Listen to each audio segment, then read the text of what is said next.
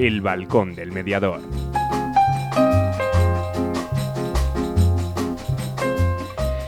Muy buenas tardes, buenas tardes Ana. Bueno, 18 de abril, si no me equivoco, lunes de Pascua. No te equivocas, No me equivoco, estás ¿no? bien, sí. Bueno, llegó el día, llegó el día que tanto estábamos esperando, ¿no? Llegó el día de- del programa Mediadores Solidarios, en el cual ya os vamos a ir diciendo en qué consiste, os vamos a ir repitiendo hasta la saciedad todo lo que tenemos pensado hacer. Lo primero, para que sepáis, no va a haber publicidad, no va a haber canción, ¿eh? que lo hemos, lo hemos decidido para, para que así todo el tiempo y todas las donaciones y demás vayan directamente para ACNUR. Ya lo habéis oído en las redes sociales, que todas las donaciones que salgan del programa Mediadores Solidarios irán a ACNUR. ¿no? Hablaremos con José María Gil Robles, presidente de ACNUR Madrid, para que, eh, presidente de la Junta Directiva del Comité Español de ACNUR, para que nos cuente un poquito cómo, cómo funciona ACNUR y, y que si hay un atisbo de esperanza y qué pasa con los civiles, etcétera, etcétera. ¿no? Os invito a que en el muro del Facebook, tanto para José María Gil Robles como para Fernando Fernández Arias Minuesa, el representante del Ministerio de Asuntos Exteriores y también representante de Naciones Unidas y vocal asesor, gabinete de secretario de Estado del Ministerio, etcétera, eh, que les vamos a ir haciendo, son las dos entrevistas que tenemos, que tenemos prevista realizar. ¿no? Pero ¿cómo va a ser? Consiste en que vosotros, de alguna manera, si queréis, podéis hacer vuestra donación de o bien mandando un Bizum y voy a explicar bien lo del Bizum para que nadie se pierda y para que nadie y para que nadie diga dónde tiene que hacerlo. El Bizum eh, cuando entréis en el en vuestra sección o, o aplicación del banco o en internet donde está la opción del Bizum, tenéis que buscar, veis que lo primero que os dice es eh, mandar dinero, mandar, para mandar dinero, hay, hay teléfonos, no me les sé todos, eh, alguno está, le veo ahora con el teléfono en la mano y echándome la bronca diciendo, pues no está lo que tú dices, porque yo os digo los que he manejado y los que he visto, ¿no, Ana? Claro, porque dependerá de cada banco, cada, cada página de banco tendrá unas cosas u otras. Sí, pero, Entonces, pero lo que tenemos común fijo Sí. es que entramos en Bizum. Antes, por ejemplo, en mi banco, antes de dar al dinero, antes de dar a mandar dinero, hay tres puntitos donde clico y me sale la opción donar a una ONG. No voy a decir las siguientes opciones, por si acaso. Doy en la opción de donar a una ONG y ahí ya me sale que ponga el código Bizum de esa ONG, que en el caso de ACNUR es 01151. Sé que algunas personas ya han hecho la donación y en su aplicación de su banco y demás, por ejemplo, el Banco Santander, que lo sé, pues según entras en la aplicación, tienes que desplazar hacia arriba la pantalla. Y desplazando hacia arriba la pantalla te sale la opción de donar dinero. Y en ese donar dinero haces la donación al mismo código. Repito, 01151. Un- efectivamente. eso es. Una Sí. vez. Dime, dime, Ana. Sí, es que para mí lo que ha sido también novedoso eh, y tal vez para alguno de los que nos escuchen también es que yo pensé que el Bizum simplemente se vinculaba a otro número móvil, no a un código como en este caso. Entonces es importante buscar esa opción de donar a una ONG, claro. Sí, donar a una ONG y ese es el código de donación. Y una vez que hayáis elegido la cantidad que queréis donar, ¿eh? Sí os pediríamos, si por favor queréis, con total libertad, que en el concepto pusierais mediadores. ¿Para qué? Única y exclusivamente porque hemos hablado con ACNUR para que ACNUR si lo cree conveniente, nos facilite el- la cantidad de las donaciones. Sabemos que ya se han hecho donaciones a lo largo de todos estos días, a lo largo del fin de semana. Hay asociaciones, por ejemplo, la Asociación Madrileña de Mediadores, que ya ha hecho su donación, eh, para decir exactamente, la Asociación Madrileña de Mediadores, eh, eso es. Luego gente que conocemos, gente a la que tenemos muchísimo cariño, como es Majo Castillo, que nos está escuchando desde Nueva York en estos momentos. Como no iba a poder estar aquí, ha, dejado ya hecha su donación. Eh, bueno, pues más gente que nos ha ido mandando. Si os pedimos, nosotros no queremos saber la cantidad, o sea, nosotros no vamos a entrar en las cantidades, pero sí nos gustaría que eh, nos digáis en el, en el muro de Facebook o por un mensaje de WhatsApp, que ahora os digo el número de WhatsApp, o si alguien tiene mi número privado, pues que me lo mande y me dice yo ya lo he hecho, desde cualquier lugar, porque esta mañana me ha llamado Gladys desde Costa Rica, que si ellos podían intervenir, pues por supuesto, podéis hacerlo. Si a alguien lo del Bizum les resulta complicado, en el grupo de Facebook del Balcón del Mediador os vais a encontrar que también hemos puesto el número de cuenta para hacer la transferencia bancaria con el número de cuenta que nos ha dado ACNUR, ¿vale? Lo que más os venga, lo que mejor, lo que os sintáis. Decíamos lo del Bizum porque es algo más, más rápido, como más dinámico, pero que alguien está acostumbrado a su cuenta bancaria, pues a su cuenta bancaria. Eso sí, hacedlo no lo dejéis por el hecho ni el Bizum ni la cuenta. Creo que es importante lo que, lo que estamos hablando y lo que estamos diciendo. ¿no? Los mediadores, el mundo de la mediación no puede estar parado en estos momentos. No vamos a entrar, ni vamos a entrar a discutir, ni nos vamos a poner aquí si la imparcialidad o no la imparcialidad, como he visto en algún hilo conductor en alguna de las redes sociales, eh, a las cuales, sinceramente, no he querido contestar y que cada uno piense lo que quiera. Los mediadores tenemos todo lo imparciales que queráis y por hacer esta acción no nos estamos decantando por ninguno de las dos. Estamos diciendo que creemos que tenemos que aportar nuestro granito de arena en una barbarie como es la guerra en estos momentos y es lo que quiero que, que sepáis y que tenéis ahí. ¿Vale? Entonces, ¿está claro? Bizum, cuenta bancaria. Os digo el número, nos le dice Ana, el número de WhatsApp para recibir las llamadas o mensajes que queráis. El número de WhatsApp es el 081 0722 97. Vamos a repetir otra vez. 681. ¿Y qué he dicho? 081. Vaya, pues empezamos bien. 681 07 22 97. Ahora sí. 681 07 22 97. Claro, ese es, Oscar. ese es lo digo mucho mejor grabado. bien, y luego si alguien quiere entrar en directo, eso también puede ser llamada. ¿Y alguien quiere entrar en directo? 681-0722-97. Bueno, lo que sí vais a notar es que este programa es en directo, ah, vamos, pero directamente, ¿no? Sí que quiere llamar a la línea fija, es el 983-507331, ¿no? Y desde ahí, pues, pues vamos viendo un poquito todo lo que, lo que hay. A nuestros seguidores de Facebook, en estos momentos cortaré porque estábamos dando el, la entrada del programa. No, repito, va a ser un programa, intentaremos hacerlo lo más dinámico posible. Si alguien quiere intervenir, mensajes, todo lo que sea. Hemos quitado, repito, todos los trozos de cuñas publicitarias y todos los trozos de música, actualidad mediadora, el buzón, todo, porque hoy queríamos dedicarnos en pleno al programa Mediadores Solidarios. Si os digo que ahora en lo que Oscar ya creo que tenemos en el otro lado del teléfono, tenemos ya a nuestro primer invitado y es con el que vamos a entrar directamente. Buenas tardes, Fernando. Hola, buenas tardes. A ver la musiquilla que tenemos ahí. Estamos. Bueno, pues Fernando, ¿qué tal va todo? ¿Bien? Bien, bien, muy bien, estupendamente. Muy, muy contento de la invitación de hablar con vosotros y de estar aquí esta tarde. Pues nos alegramos un montón.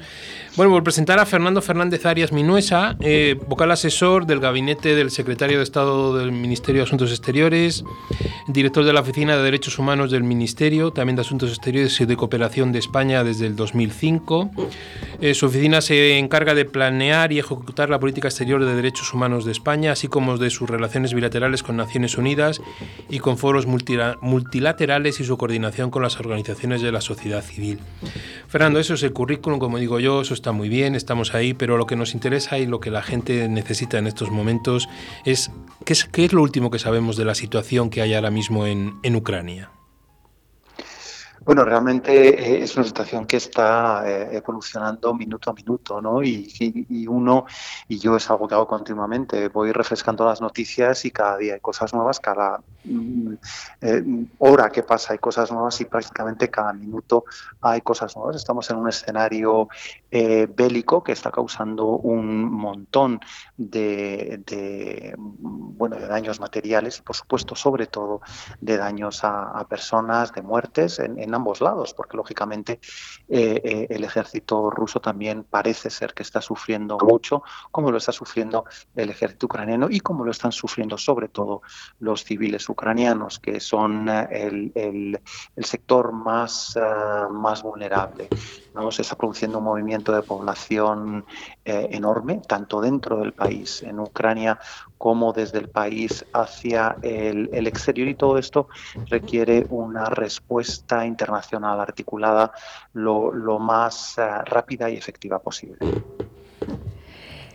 Hola Fernando, buenas tardes. ¿Qué tal? Soy Ana. Vamos, eh, si le parece, vamos a, comenzar y, bueno, nos puede decir qué, qué ha hecho la ONU por Ucrania. Bueno, eh, la verdad es que es em, da la impresión de que la ONU no ha hecho nada por, Ucrania. Y aquí yo, que bueno, he dedicado casi toda mi carrera ¿no? a, los temas multilaterales de las Naciones Unidas, no, tengo que decir que es quizá una impresión un poco em, no, no, no falsa, pero no completa. ¿no? Eh, la ONU tiene dos entornos completamente diferentes. Uno de ellos es el entorno intergubernamental, es decir, la ONU es la suma de sus partes, son los 193 estados que pertenecemos a la Organización de las Naciones Unidas. Y lo que hemos visto es que el órgano eh, principal de la ONU encargado del mantenimiento de la paz y la seguridad en el mundo, que es el Consejo de Seguridad, que tiene 15 miembros electos. Eh, bueno, 10 de ellos son electos y otros 5 son permanentes, eso podemos entrar más adelante en detalle si quieren.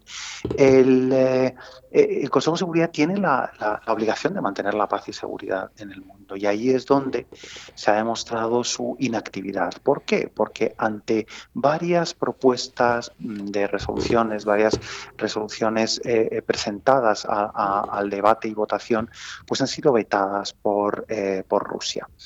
Eh, como decía, eh, el Consejo de Seguridad tiene 15 miembros, cinco de los cuales son permanentes, Rusia, Estados Unidos, China, Francia y el Reino Unido, y tienen derecho, derecho de veto. Entonces, lógicamente, en una situación que afecta directamente a uno de esos miembros permanentes, en este caso Rusia, Rusia la va a vetar.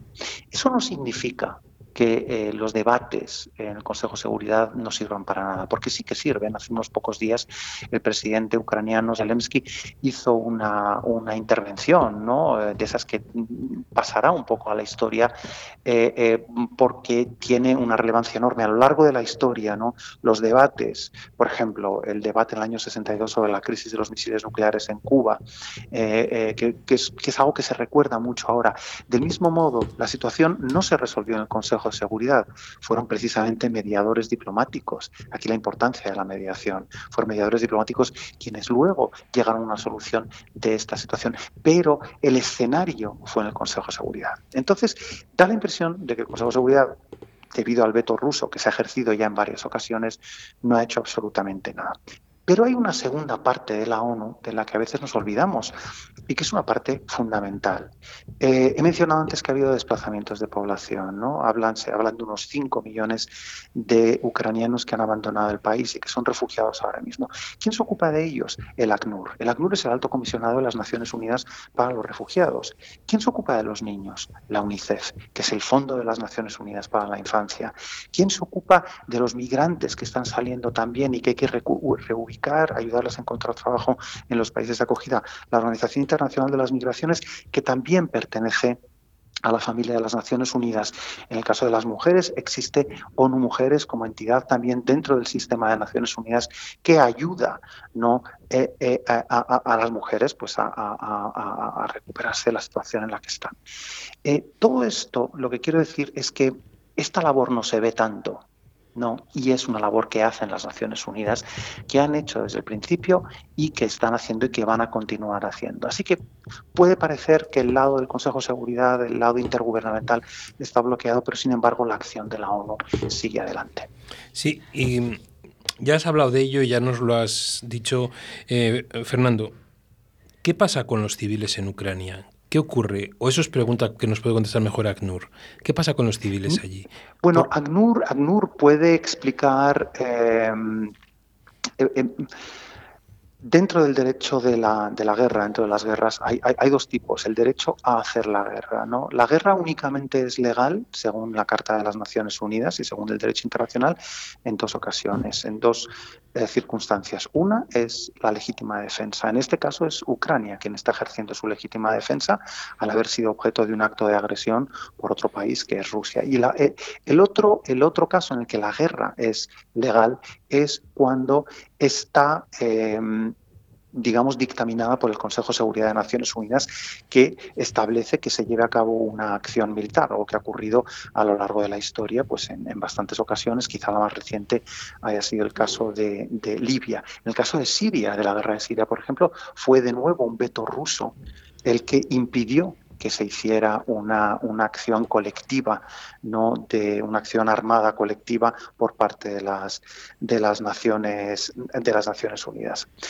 Eh, El segundo, la segunda pata, del, derecho de la guerra es lo que se llama el jus in bello y es el derecho internacional humanitario, las, humanitario, las famosas convenciones de eh, Ginebra, que, son, que están destinadas sobre todo a la protección de los civiles en, eh, en, conflicto, ¿no? que es un tema absolutamente fundamental. Hay dos situaciones en las que los civiles se pueden ver envueltos eh, en un caso en caso de, hostilidades armadas. En primer lugar, cuando eh, bueno de modo colateral no se ven afectados no pues por una explosión en un escenario de guerra afecta a civiles pero la otra es cuando los civiles son un objetivo eh, directo. ¿No? Y, yo creo que ambas situaciones las estamos viendo y las estamos viviendo ahora mismo en, en, Ucrania. La protección de los civiles es absolutamente esencial y fundamental. El ACNUR tiene una labor fundamental aquí, pero una vez ya que, están, que estas personas han sido desplazadas, aquí son las organizaciones no gubernamentales, sobre todo la Cruz Roja. La Cruz Roja Internacional es la depositaria de los convenios de Ginebra y del derecho internacional humanitario. Y por lo tanto, ellos tienen una, una labor fundamental a, jugar. Pero la labor fundamental nos corresponde a todos en la sociedad internacional, ¿no? A todos los actores, ¿no? Incluso a las personas individuales, denunciando lo que está ocurriendo, ¿no? Dejándolo ver eh, eh, y, dándole al resto del mundo ¿no? la información de qué es lo que está pasando. ¿no? Eh, es realmente muy grave, muy triste lo que está, lo que está sucediendo en Ucrania y el, y el ver cómo la población civil se está viendo obligada a desplazarse fuera del país o dentro del país a otras zonas más seguras dentro del país por los ataques que está, que está sufriendo. Fernando, perdóname, no puedo por menos que preguntarte una cosa que es que esta mañana yo soy profesor, ¿no? Profesor de secundaria. Y esta mañana, en la reflexión que tenemos al principio del día, siempre hablando de la guerra, estos días, por desgracia, hablando de todo esto, una niña levanta la mano y me dice que por qué hablamos solo de las muertes de los civiles, que si las muertes de los soldados no son tan importantes como las de los civiles. Y te prometo que casi no supe qué contestarla. ¿Qué la podría decir? Son iguales, ¿no? Las muertes de unos que de otros. La muerte de una persona siempre es una, desgracia, eso está claro. es que ella, me, decía, ¿qué pasa? ¿Que los militares, como son militares, pueden morirse y los civiles no? No, no, no es eso, no es eso, pero sí que es cierto que en este caso los, eh, los militares, eh, las personas que forman parte de los ejércitos, en este caso de los dos países, eh, forman parte del aparato del Estado. ellos voluntariamente han aceptado formar parte del, del ejército y eso conlleva el riesgo de verse envuelto en, una, en, hostilidades eh, de, de, guerra. Son parte del Estado. ¿no? y como tal actúan y como tal asumen ese, ese riesgo. Pero las personas civiles en ningún caso han aceptado asumir ese riesgo. Las personas civiles son personas, imagínese, imaginémonos que estamos en casa ahora mismo, yo estoy en, el Ministerio de Exteriores ahora mismo y me cae ahora mismo un, un, misil o una persona que esté aquí al lado en su casa eh, tan, tan tranquila y de repente cae un misil y lo mata. ¿no? Pues lógicamente esta persona no en ningún momento ha aceptado, ha decidido formar parte de un ejército, en ningún momento ha dado su voluntad para participar en hostilidades de guerra en el caso de que, de que, de que tuviesen lugar. ¿no? Es una explicación un poco técnica, para un niño es más difícil de... Sí, no, pero yo te entiendo, yo te entiendo, quiero decir que yo, yo le he dado más o menos esa explicación, ¿no? que el militar es el profesional, que ha asumido y todo eso, pero claro, me llegó no voy a negarlo, me llegó el que una niña te dijera, pues oye, ¿por qué esos? El dolor es de los dos, porque ella incluso decía y reflexionaba lo de, claro, pues que el militar tiene familia, tiene no sé qué. Bueno, yo intenté dar esa explicación y dije, si puedo preguntárselo a Fernando esta tarde a ver si lo he hecho bien. No, no, por supuesto, y tiene y tiene y ella tiene toda razón y he empezado diciendo que una vida es una vida. No, y que la pérdida de cualquier vida del campo que sea, Mm, en cualquier, eh, en cualquier hostilidad la, la, pérdida de una vida es una, es una enorme desgracia. Con lo cual empiezo diciendo eso, ¿no? Luego entramos en, en, la parte más, digamos, técnica y más legalista, ¿no? pero, pero efectivamente, ¿no? La, pierda, la, pérdida de, de, una vida siempre, siempre es una desgracia. Sí, desde luego. lo, que, lo que sí que está claro es que yo creo que todos tenemos sobrecogido el, alma y el corazón de, ver bueno, pues la desprotección de, la, de, los civiles y, la situación que tienen y, los dramas que se están viviendo. Fernando, cuéntanos, eh, bajo tu punto de vista, qué crees que hará la ONU con Rusia en esta situación, en lo que nos estabas comentando, en ese doble escenario. Por una parte, el veto ruso a, cualquier decisión de, poder solucionar o poder avanzar en la solución y en paralelo también la obligación de tener que asistir a los civiles. Entonces, ¿qué crees que hará la ONU con Rusia? Vamos a ver, eh, eh, la ONU con Rusia ya ha hecho muchas cosas. Em, es cierto que esto, los que somos, los que nos dedicamos a esto, lo vemos con más detalle, no, pero efectivamente Rusia está, está siendo bastante castigada. Hay que tener en cuenta, hace pocos días, Rusia fue expulsada del Consejo de Derechos Humanos de las Naciones Unidas. Eso es la únicamente la segunda vez que ocurre. La primera vez fue con Libia en el año, yo creo, en, en plena revolución, en plena guerra libia, también en el año 2011 creo que fue, ¿no? Eh, eh, ya han pasado estos años hasta que se volviera a, repetir esta, esta situación, ¿no? Que te expulsen del Consejo de Derechos Humanos, ¿no? Hay, existen mecanismos legales, ¿no? Con una mayoría eh, muy, muy cualificada, ¿no? No sé si son dos tercios o tres cuartos de todos los miembros de las Naciones Unidas que tienen que votar a favor de esa decisión. Pues así lo hicieron, ¿no? Luego hay, otra, hay otras cosas, cosas un poco más técnicas. Cuando el Consejo de Seguridad estaba bloqueado porque Rusia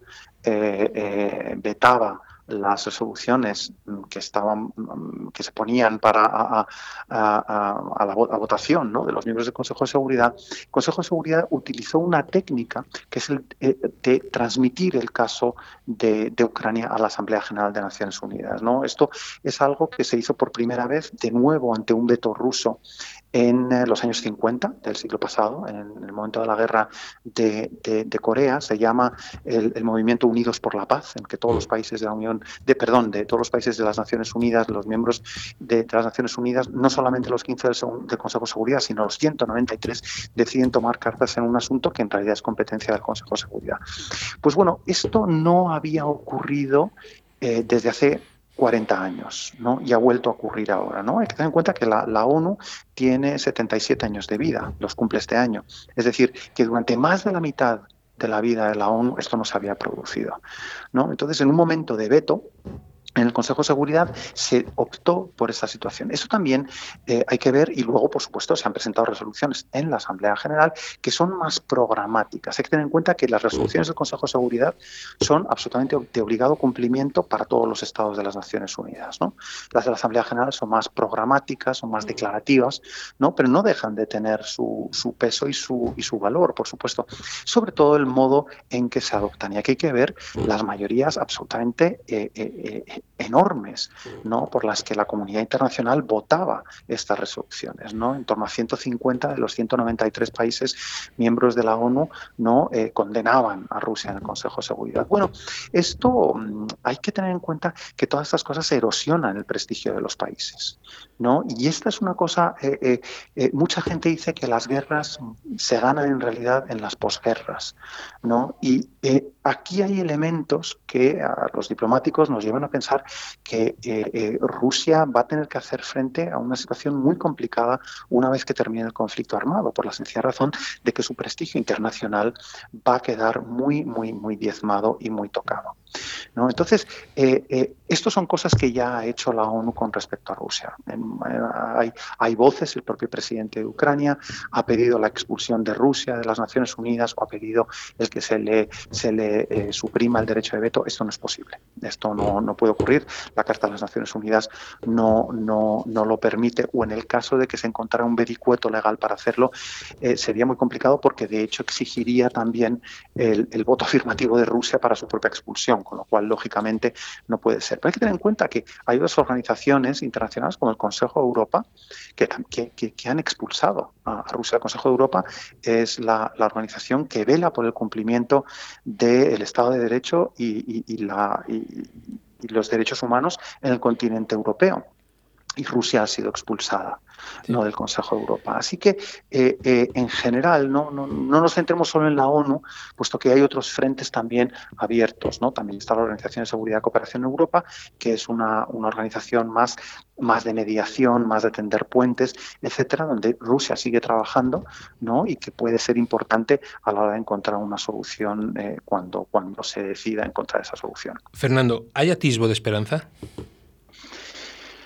Bueno, la esperanza no hay que perderla nunca. Eso, eso por supuesto. Yo creo que es importantísimo el, mantener no eh, eh, la, esperanza. Esto terminará antes o después. El coste será enorme. No hay más que ver las imágenes de televisión. La destrucción de un país eh, desarrollado como es Ucrania, aunque no lo hubiese sido, aunque hubiese sido un país con, menor desarrollo, uno ve las imágenes del antes y el después, ¿no? Y, es escalofriante ver el nivel de destrucción al que se ha sometido a, este, a este país, ¿no? Pero aún así hay que mantener la, esperanza. Y aquí también aparecerán las Naciones Unidas, que tienen mecanismos, eh, pues el Programa de Naciones Unidas para el Desarrollo, que actúa también en situaciones post-conflicto, organizaciones como la la Organización Mundial de la Salud para cuestiones, eh, para cuestiones de salud, el ACNUR y la Organización Internacional de las Migraciones ayudarán a la gente a retornar a sus, eh, a sus, eh, a sus hogares, la UNICEF ayudará a los niños. Todo este trabajo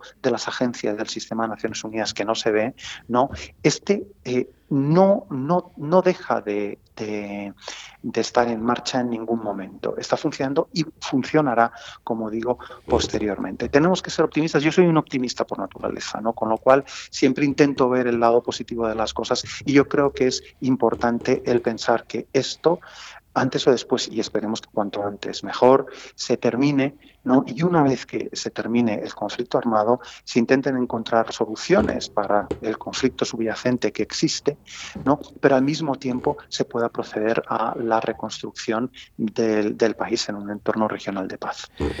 Fernando, muchísimas gracias. Ha sido un placer. En nombre del mundo de la mediación y de los mediadores, te agradecemos toda la claridad y sobre todo todas tus palabras, porque transmites, permíteme, no sé si te lo han dicho alguna vez, transmites paz, transmites tranquilidad en tu tono en tu tono de voz y para nosotros es muy muy importante el conocer la opinión tuya personalmente y luego también pues de, del gabinete en el que te encuentras y de todo lo demás. Muchísimas gracias y aquí estamos. Muchas gracias. Aunque yo aquí hablo, aunque aquí esté hablando a título absolutamente personal. Sí, no, sí, pero bueno. en representación de nadie. Eso, espero que fundamentalmente queríamos agradecerte tu predisposición y todas las facilidades que nos has dado para, para hacer esta entrevista. Un abrazo muy fuerte y de nuevo. Pues, Encantado, muchas gracias y adelante con vuestro trabajo de mediadores. Muchas gracias, Fernando. Gracias. Adiós.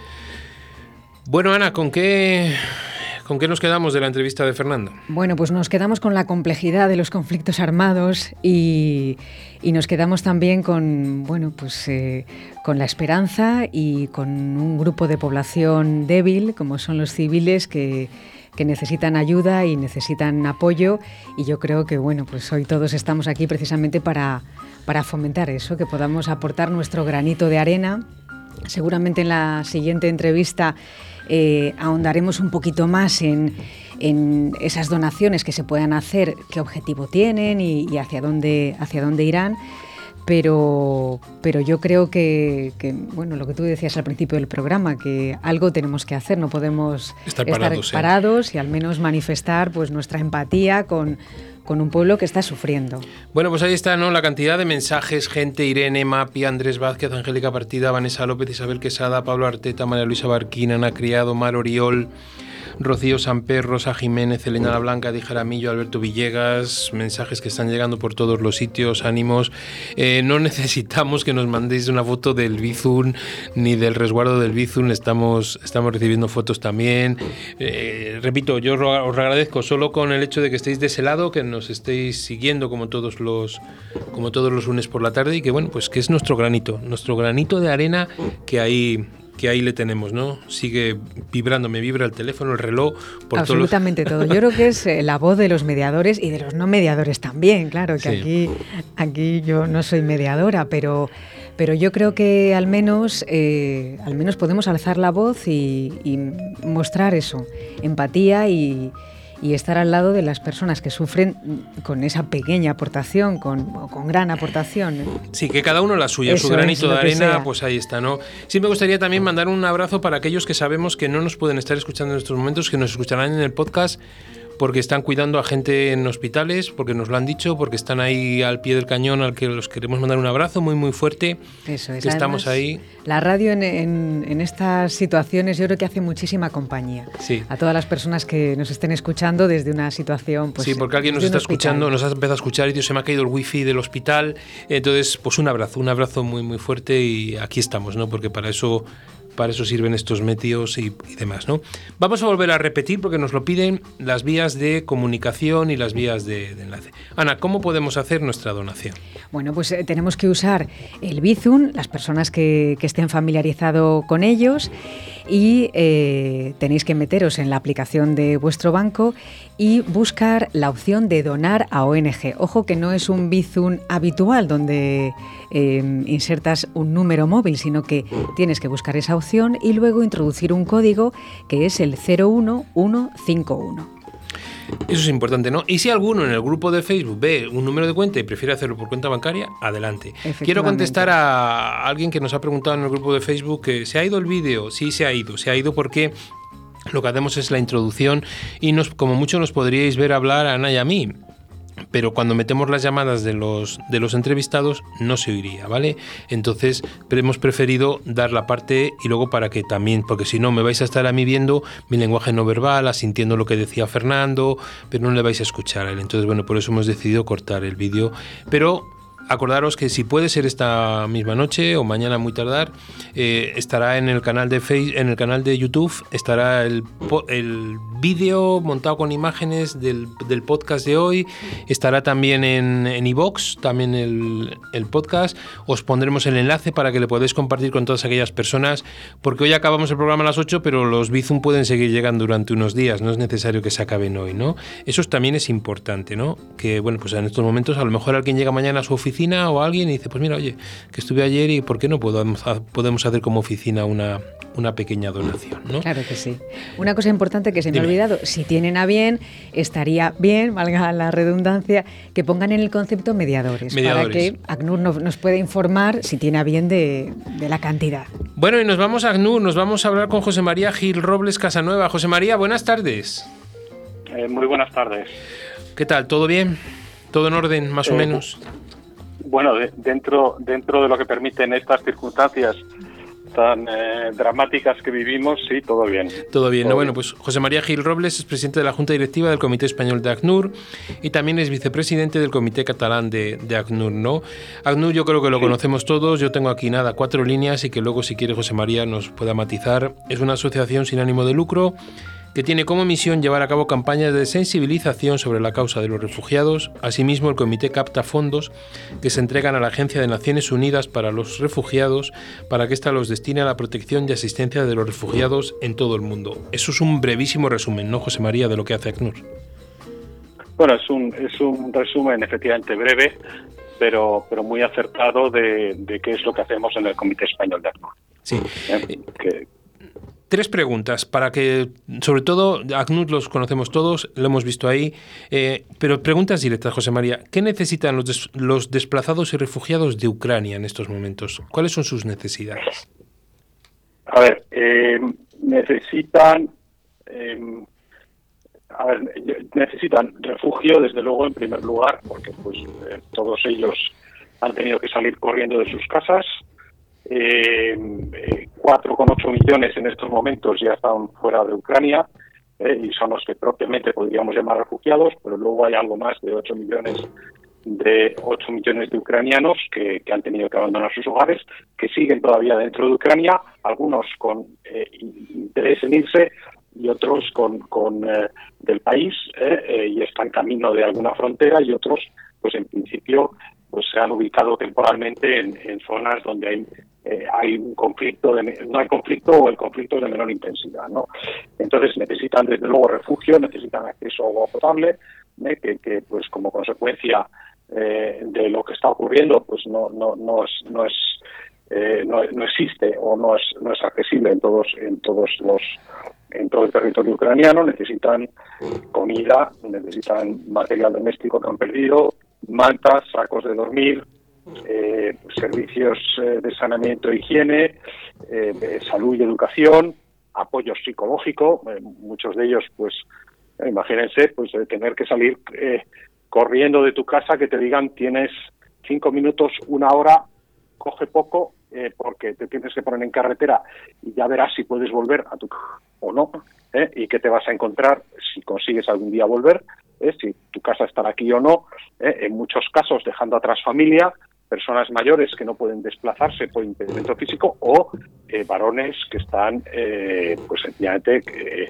eh, teniendo, teniendo que defender al país en, el conflicto armado en el que se encuentra, ¿no? entre los entre 18 y 60 años no pueden salir del país, ¿no? Todo eso, pues, que supone una carga emocional a las personas que han tenido que salir corriendo, pues tremenda y pues también es algo eh, que necesitan, necesitan calefacción, las temperaturas pues eh, son pues han estado bajo cero durante mucho tiempo, ropa abrigo, zapatos eh, y en el caso de mujeres y menores pues también necesitan que alguien se asegure, vamos a asegurarnos de que no se producen los supuestos de trata y abusos que desgraciadamente en este tipo de situaciones siempre se producen y que, y que se están produciendo. ¿no? Entonces, esas, esas son un poco las necesidades que tiene. Sí, José María, perdóname, el otro día leí, no sé si lo leí o me lo comentaron, creo que lo leí, ¿no? Que, está muy bien, que donde más, no lo sé, si no es verdad lo que digo, por favor, con toda la sinceridad me corriges, que está, donde está habiendo problemas es en los refugiados, tú hablabas de los hombres, eh, hablabas una franja de edad, pero los menores y sobre todo los mayores no están siendo tan fácil eh, que salgan del país, los mayores de 80 años no están siendo tan bien acogidos en otros países o eso simplemente es una fake de las que hay por ahí y que no, no tiene nada de verdad? No, no, no, no, no está, vamos, no, no que yo sea consciente o que me hayan comentado las distintas personas con las que estaba hablando. ¿eh? Em, eh, durante los primeros días de la crisis sí se produjo una situación en la que, en la que, pues, eh, los países fronterizos con Ucrania que están teniendo un comportamiento absolutamente ejemplar todos, sin excepción, pues sí al principio tenían como cierta resistencia a acoger a personas que ya estaban refugiadas en Ucrania. ¿no? Eh, a los ucranianos los venían recibiendo con brazos abiertos, pero a personas que antes del conflicto estaban refugiadas en la propia Ucrania, huyendo de conflictos, de otros conflictos en otros países, pues eh, tenían más problemas para acceder. ¿no? Eh, eso eh, por medio eh, por mediación de la ONU es un problema que desapareció pues nada eh, prácticamente enseguida y no no no somos conscientes de que existe ese problema. Lo que sí puede estar ocurriendo es que haya personas mayores que sencillamente no pueden salir del país. Tenemos pues muchos testimonios de muchas personas que, que, dicen he tenido que dejar atrás a mis padres pero porque porque por, por problemas de movilidad o sencillamente porque decían yo prefiero morirme en mi casa a tener que salir ahora corriendo de ella, pues no me quiero ir a ningún lado, ¿no? Eh, pero no, esos son los problemas que puede estar habiendo. Eh, hola José María, ¿qué tal?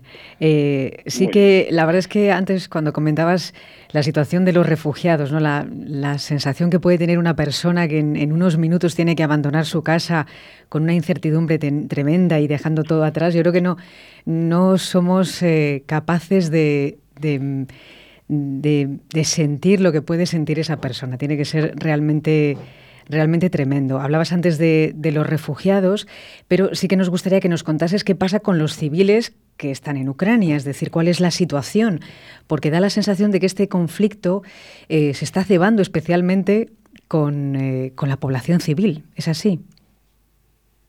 Bueno, eh, desgraciadamente, desgraciadamente sí porque eh, aunque Ucrania había reforzado eh, su ejército pues eh, durante estos últimos años pues al final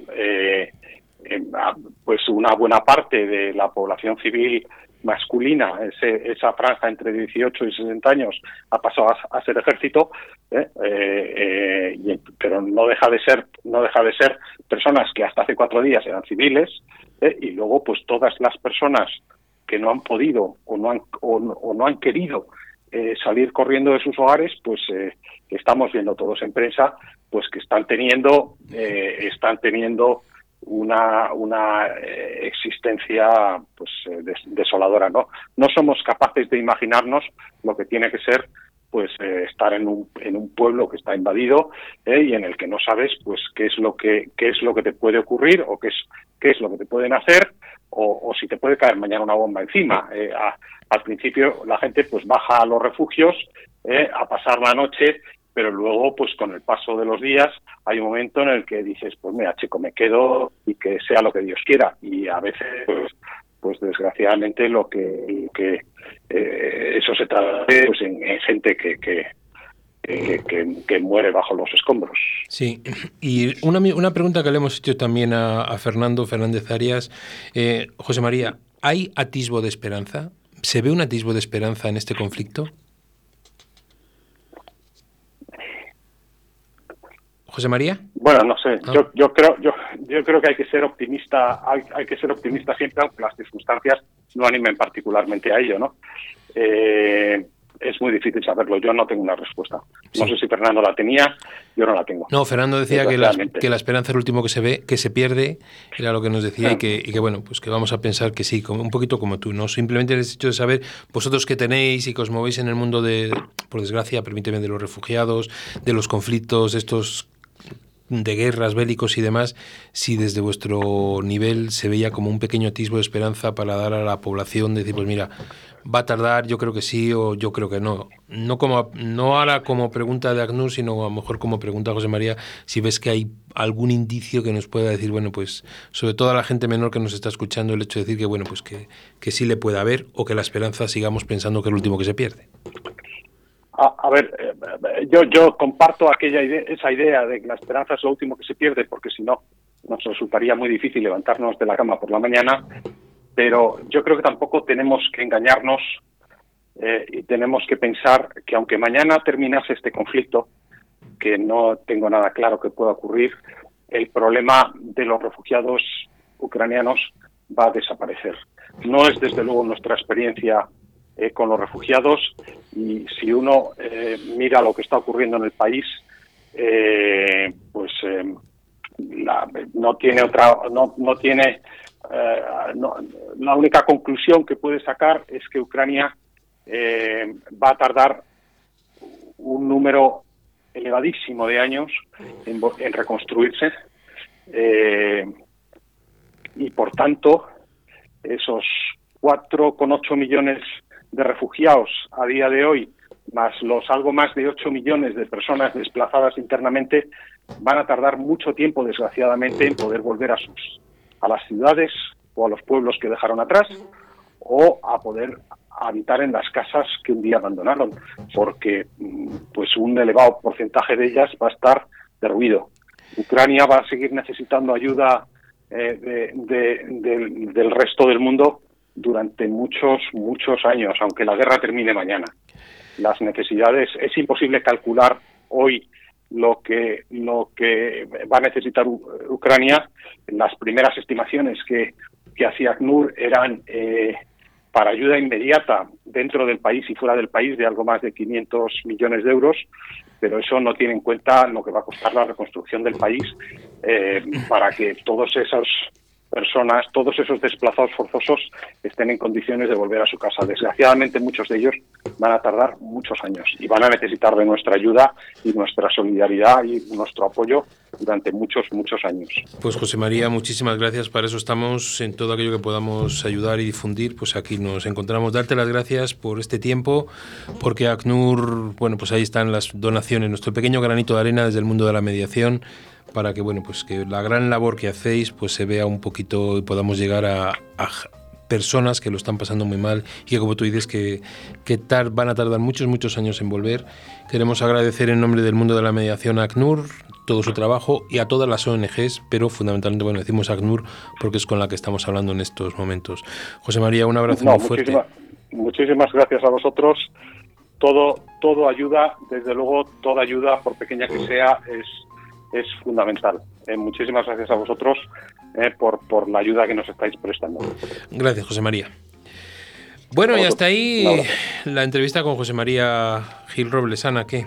Porque Pues las que- últimas frases nos han dejado. Sí, ¿eh? sí, sí. No, eh, realmente, bueno, José María ha sido realista, que, que también, también es de agradecer, es que es así, realmente el, el conflicto, eh, el conflicto es complejo, no tiene atisbo de una, de una solución temprana y bueno, al menos lo que, lo que él plantea es que seamos conscientes de que va a haber muchas personas que necesiten mucha ayuda durante mucho tiempo, con lo cual eh, realmente sobrecoge esa, esa reflexión. Los datos son tremendos, es decir, 4,8 millones eh, de personas. Y 8 millones de desplazados. internos, o sea, O sea, realmente los datos eh, son sobrecogedores. Sí, Eh, esa- es, es terrible.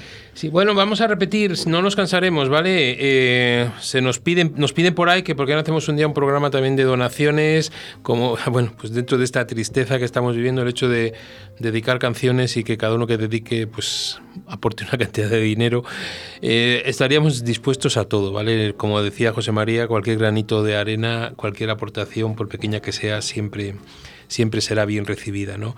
Y eso es importante. Seguimos recibiendo mensajes, seguimos recibiendo eh, Elena, hemos recibido por el mensaje en el WhatsApp de la radio el hecho de que se había desconectado, pero ya se ha vuelto a conectar, que ya había hecho su donación, que aunque no nos volviera a escuchar, etcétera, nos dicen desde el hospital que ya están otra vez conectados. O sea, estamos bien, pendientes vuelve ahí. todo a la normalidad. nos han escrito desde un bar que tienen puesto en estos momentos la emisora por los altavoces para saludamos. Y queremos saludar también a la zona de Iscar, zona de Cuellar, zona de Segovia, además, bueno, pues todo lo de alrededor nuestro que tenemos aquí, ¿no? Pero tenemos una llamada, ¿no? Tenemos una llamada de, desde Málaga. Creo que es nuestra amiga Isabel. Buenas tardes. Hola, buenas tardes. Buenas tardes a todos, José Antonio. ¿Qué Hola, tal, Isabel, ¿Qué buenas tal tardes. estás? Hace tiempo que no nos escuchábamos, ¿eh? pues sí, bueno, más o menos. Nosotros siempre mantenemos el- el- la comunicación, la mantenemos Vale. por los múltiples canales que tenemos. Eso es. Isabel, ¿qué te parece todo esto que estamos tratando, todo esto que nos han dicho tanto, tanto José María como Fernando? ¿Cómo, ¿Cómo se te ha quedado el cuerpo? Yo, cuando ves los tanques eh, avanzar y, no respetar un Estado soberano, no quiero entrar en política ni, en poli- ni, ni- ni polemizar, eh, te das cuenta de que a veces el derecho no es suficiente. Aquí estamos viendo una situación en la que el derecho internacional no ha sido válido para ni la diplomacia política a alto nivel no ha sido válido para evitar el conflicto. La palabra que primero se me viene a la cabeza siempre es dantesco, porque es increíble que esto esté ocurriendo en Occidente, que lo estemos viendo, que todos somos testigos directos, cuando no protagonistas, como estas pobres criaturas que han tenido que abandonar su, toda su vida de golpe y porrazo. Y, y parece como si, bueno, pues eh, el tema de sigue habiendo guerra, eh, ahora mismo es noticia, a lo mejor dentro de tres semanas deja de serlo, y se, normali- se normaliza lo que de ninguna de las maneras puede ser normalizado, que es una tragedia terrible. Esto es vergonzoso para, para Occidente, porque implica no solo la ausencia de los valores más es- elementales, implica que hay personas que piensan o niegan el derecho fundamental a la vida de otro ser humano. Y en ese sentido, como mediadora que soy, como jurista, me, me rasgo las venas en el, en el sentido de pensar cómo se puede plantear la situación así. Y el hecho es que está ocurriendo y lo estamos viendo. Y todas esas criaturas pues han tenido que dejar su país, su trabajo, sus estudios, su vida y salir corriendo y huir para salvar la vida. Y ellos, encima, hay que pensar que son afortunados con los que se han quedado allí y ya han fallecido, o con los que continúan estando allí amenazados, asustados, atemorizados y en una situación de miedo brutal. No quiero ni pensarlo, porque debe de ser horroroso. O sea, Sí, es porque fíjate los números que nos decían. me queda muy mal. muy Sí, mal. sí, no, lo- los números que nos decía José María, ¿no? Lo que hablábamos, 4.800.000 de refugiados, 8 millones de desplazados. Uf, eso es horror- Y como dices tú, las imágenes, ¿no? Yo ayer cuando nos despertábamos con el bombardeo que había tenido el, el lugar donde estaba haciendo el cocinero español, las, las comidas y demás, dos... eh, Pero es que hay cosas que no, no puedes entender. O sea, se abren pasillos hipotéticamente humanitarios, se pactan pseudo treguas de alto el fuego y se bombardean hospitales, y mueren niños, y, y mueren adultos, y la gente tirada en la calle muerta, y, y es y dices, ¿y esto por esto para qué? ¿Para qué? O sea, terrible. O sea, Sí, eh, no, no cuelgues, Isabel, que vamos a meter ve a otra, otra persona en directo. Ana, buenas tardes. Hola, buenísimas tardes. ¿Qué tal estás? Pues muy bien, relajando un poquito y escuchando al mismo tiempo. Bueno, Ana, cri... Ana, Ana Criado, por si alguien no la conocía, ¿eh? quiero decir que está ahí. Ana, ¿cómo, de lo que nos ha contado Fernando, de lo que nos ha contado José María, las mismas preguntas que Isabel, ¿cómo se te ha quedado el cuerpo?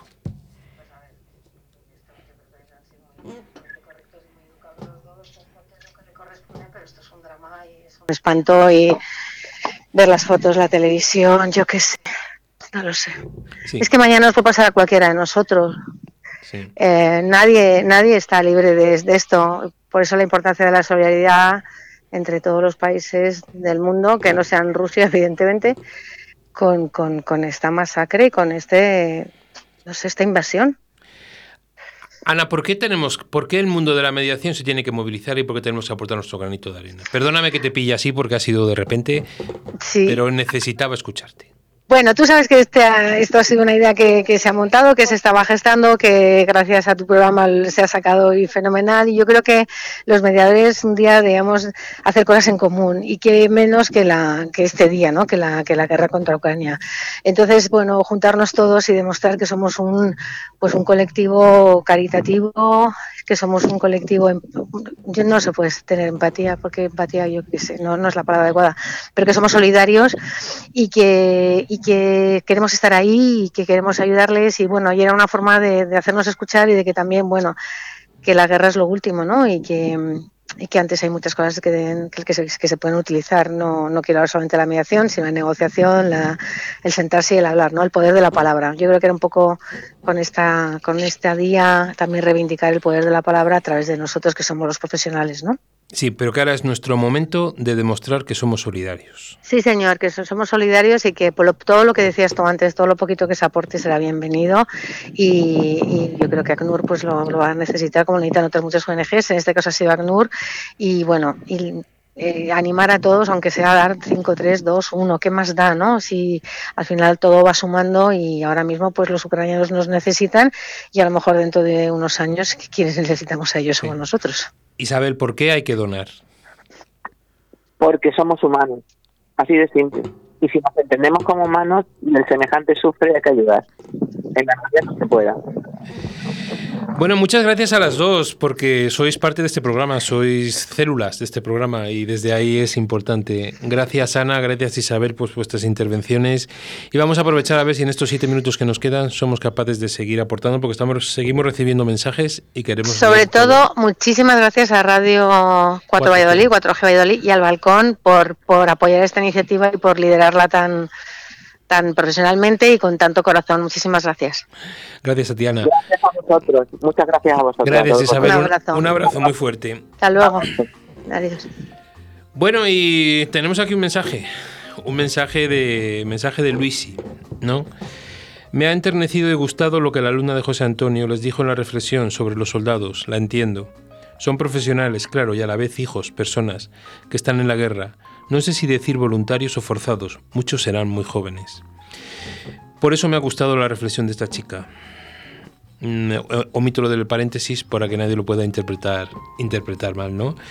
Bueno, pues mensajes esos estamos recibiendo. Tenemos por ahí también de, como no, nuestro Alberto Villegas, ¿no? Mensajes que, bueno, que el programa es un programa líder que une la mediación de los continentes y cómo no iba a estar presente en estos, en estos momentos y en estos, y en estos días, ¿no?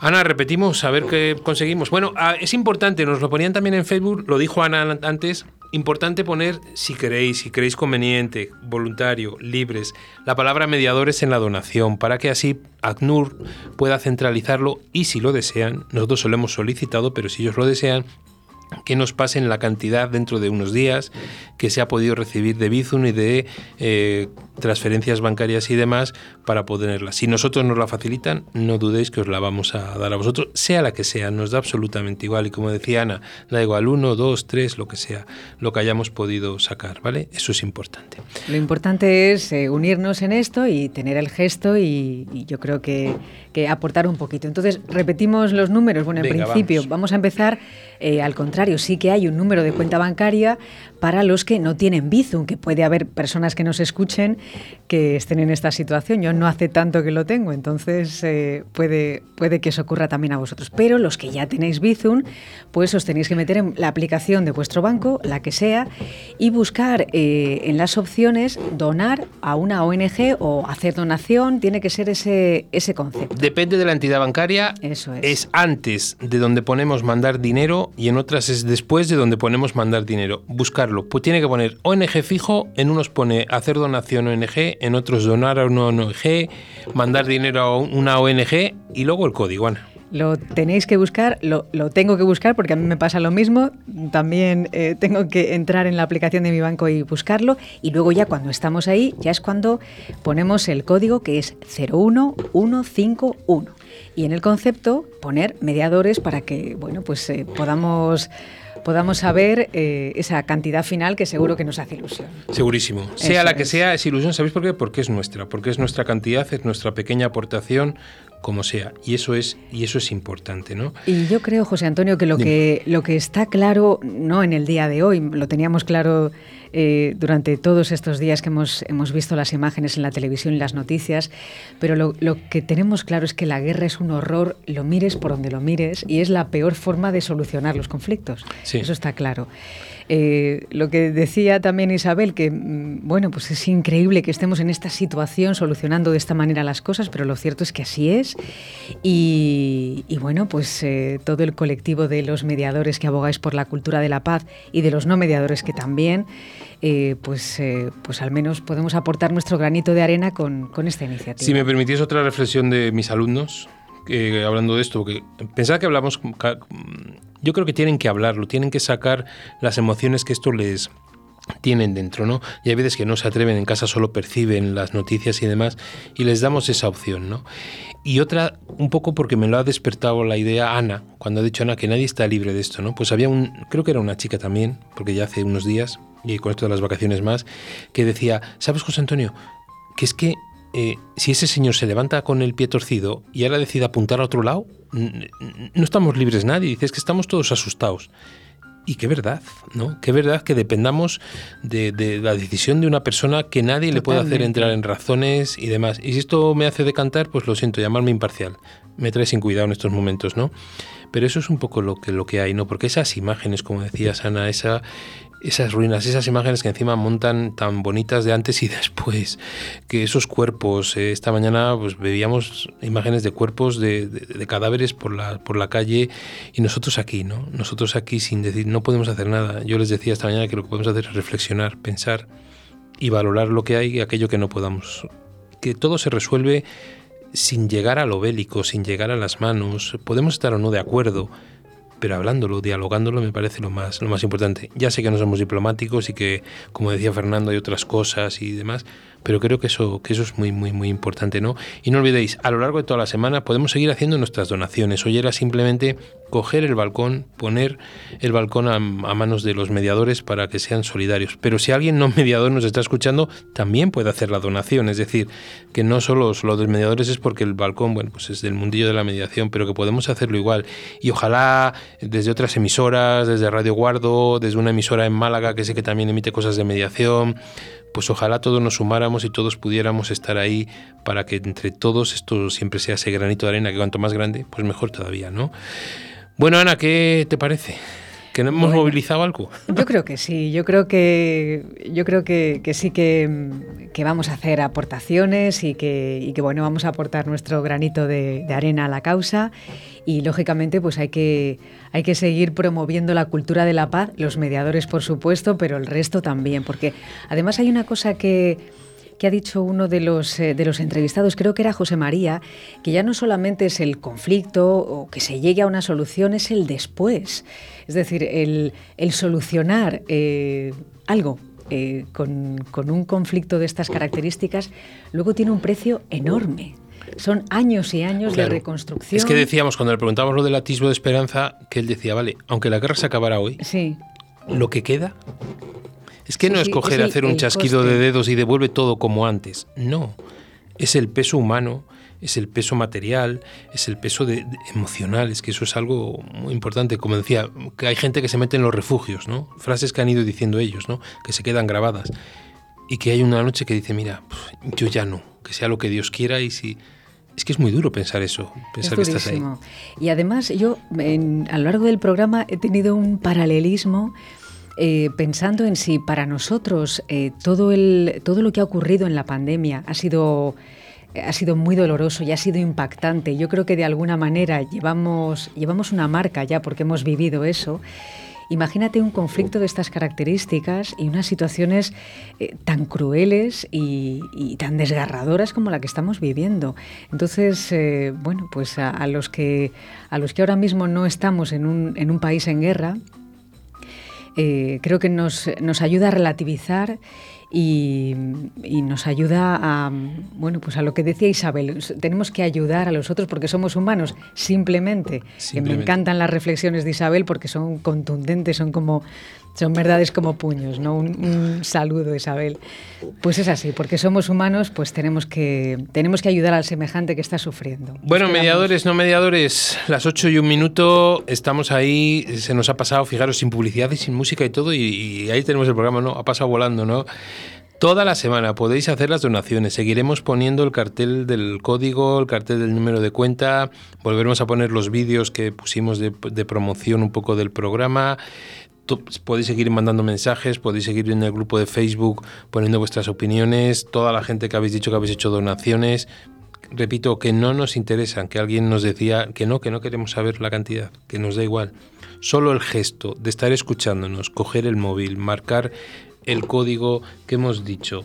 01151. Marcar ese código en el Bizum o hacer una transferencia bancaria para mí ya es suficiente. Y si alguien, por la razón que sea, no puede donar dinero porque su situación económica, creo que su propia reflexión y su propia intención, yo creo que también es suficiente, ¿vale? Aunque eso suene muy, muy idílico y todo lo que queráis, pero creo que es importante el apoyo de todas, todas las personas. Bueno, el lunes que viene, 27, uy, perdón, 25, 25 de, de abril, ¿no?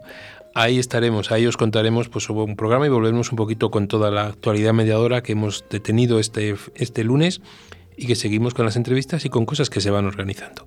Ana, feliz semana. Igualmente para todos y mucha cultura de la paz. Mucha cultura de la paz, ojalá.